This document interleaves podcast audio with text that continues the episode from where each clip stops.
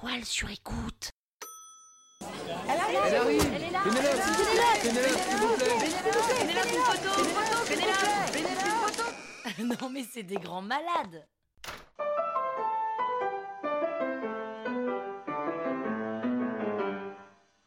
Salut les arnaqueurs, c'est Pénélope Boeuf. Et oui, je m'appelle vraiment Pénélope Boeuf, Boeuf comme un bœuf. Dans ce sixième épisode de la saison 4, je vais vous raconter ma technique pour bien dormir. Sans vous spoiler, je peux vous dire qu'à la fin, je me sens depuis maintenant 10 jours une autre femme. En vrai, je suis comme tout le monde, hein. Parisienne, 35 ans, et je dors la nuit. Alors, je dors la nuit, oui, mais en fait, je crois que je dors mal. Surtout parce que j'ai le sentiment au réveil de ne jamais avoir assez dormi. Comme ça fait quelques mois maintenant que je dors pas bien, je me suis dit que c'était à cause du stress de l'entrepreneuriat, de l'attente de réponses par email, de l'angoisse de pas monétiser même si je privilégie le contenu, bref. Je me trouvais des excuses. Parce qu'en fait, j'ai trouvé. J'ai trouvé pourquoi je dormais mal. Et je l'ai trouvé par sérendipité. Vous savez, la sérendipité, c'est quand vous trouvez quelque chose sans le faire exprès. Le post-it, par exemple, a été trouvé par sérendipité. Mais aussi le four micro-ondes, parce que l'inventeur est passé devant des micro-ondes et il s'est rendu compte que le Mars qu'il avait dans sa poche avait fondu. C'est juste un concours de circonstances qui crée l'innovation. Et il faut bien sûr avoir l'œil et l'esprit au bon moment. Et ben moi, c'est pareil. Enfin, presque pareil.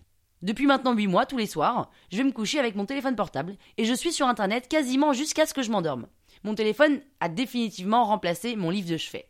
Et je m'endors littéralement avec. C'est-à-dire sur moi, et je le retrouve au petit matin, soit sur mon ventre si j'ai pas bougé de la nuit, soit au bout de mes pieds sous ma couette, soit par terre derrière ma table de nuit, soit, et ça c'est quand je suis en attente d'une réponse d'un gros projet, dans ma main. Évidemment, si j'ai dû me lever pendant la nuit pour boire de l'eau, j'ai bien entendu pris le temps à 3h du matin de checker si j'avais pas de notification Insta, Facebook, Twitter, email, WhatsApp, SMS, Tinder, LinkedIn, Pôle emploi. Et souvent, je me retrouve donc à lire des newsletters de sites auxquels on a dû m'abonner sans me demander en pleine nuit. Alors forcément, tous les matins quand je me lève, sans réveil, parce que mon horloge est maintenant programmée au même horaire que la programmation des podcasts, soit 6h50, j'ai le sentiment d'avoir mal dormi. Dormi, hein, mais mal dormi. Mais j'ai tout essayé. Je bois des tisanes avant de me coucher que j'alterne avec un verre de lait chaud pour m'apaiser. Je mange léger. Je mets l'huile essentielle de lavande sur mon oreiller. Je prends une douche bien chaude et un bon pyjama pour me sentir comme dans un cocon. J'enlève la montagne de vêtements qui se trouvent sur mon lit. J'ouvre ma fenêtre. Je me mets dans le noir complet. Alors, oui, c'est un peu mieux quand je cumule tout ça, mais j'ai toujours ce sentiment de ne pas avoir dormi profondément. Et puis un soir, il y a dix jours, une copine m'appelle. Péné, j'ai découvert une nouvelle appli géniale pour faire des posts Instagram. Je te l'envoie, tu vas voir, tu vas t'éclater.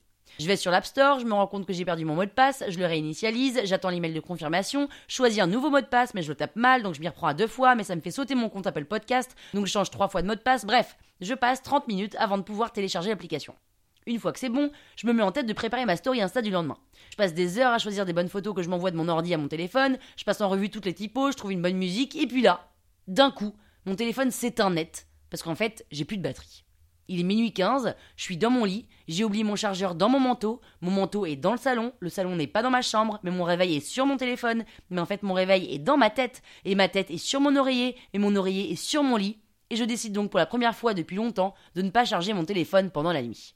Donc je prends donc un gros risque, hein. Je prends le risque de ne pas avoir mes notifications de newsletter pendant la nuit. Mais allez, folie, je décide que ce sera une nuit aventure. Et je pose mon téléphone mort sur ma table de chevet. Je me sens un peu nu sans lui, franchement, sur mon ventre. Hein. Je mets une heure à m'endormir car je me demande si je devrais quand même pas aller le brancher au cas où je me réveillerais pas le lendemain, ou au cas où une copine aurait un pépin cette nuit, ou au cas où. Et en fait, je m'endors sur ces questions existentielles. Je me réveille naturellement à 6h50 et je sais, avant même d'ouvrir les yeux, que je n'ai plus de batterie sur mon téléphone et que je vais donc devoir changer mon premier geste du matin. Et donc, bah, j'ai pas le choix. Et je prends le temps. Je réfléchis, je reste les yeux fermés dans mon lit, je somnole, je m'étire et je pense à tout sauf aux réseaux sociaux et je déconnecte complètement. Je prends 5, 10, 15, 20, 25 minutes pour penser à tout sauf à ce qui m'entoure. Je finis par me lever, je vais prendre mon thé vert au jasmin et j'oublie. J'oublie complètement que j'ai un téléphone. Et là, la sonnerie de mon interphone de maison me fait sursauter. C'est en fait ma gardienne qui est vraiment désolée de me sonner à cette heure-ci, mais elle est tombée directement sur mon répondeur et elle s'est inquiétée. Et en fait, ça me fait prendre conscience que mon téléphone n'a plus de batterie. Et là, je le cherche, mais impossible de me souvenir où est-ce que je l'ai foutu. Je retourne le salon pendant 15 minutes et je le trouve plus. Et puis bon, je vais prendre ma douche, je m'habille, je sifflote, je chante même. Pleut dehors, mais je sens que ça va être une belle journée, et je sais pas pourquoi, mais je suis en forme, en grande forme. Et je mets ma musique préférée du moment et je danse. Il est 11h du mat, ça fait déjà 3h30 que je me suis levée, et je sens qu'il manque quelque chose. Mon téléphone Mais oui et là, tout me revient. Bien sûr, ma table de chevet. Je suis presque prise de panique. Je le branche sur secteur pour qu'il se charge plus vite. Et j'attends. Mais il met du temps, beaucoup de temps. J'ai l'impression qu'il met une éternité à se rallumer. Il met au moins 5 minutes. Et là, il s'allume et ça clignote de tous les côtés. On se croirait à la fête foraine de Saint-Malo et je me surprends à sourire de voir toutes ces notifications ne sont au final même pas de réponses alléchantes pour des projets, mais juste des likes, des cœurs et des ajouts sur LinkedIn. Mais en fait, je trouve ça même jubilatoire de voir tout ça arriver d'un coup. Et surtout, je réalise que je suis bien parce que j'ai dormi. J'ai dormi sans mon téléphone sous l'oreiller, sans mon téléphone en silencieux, mais avec mon téléphone éteint complètement. Et c'est un peu comme si une case s'était enfin fermée dans mon cerveau et que le vrai sommeil pouvait enfin faire sa loi et trouver sa place. Ça fait dix jours que je dors avec mon téléphone éteint et que vous le croyez ou non, j'ai perdu 2 kilos en 10 jours.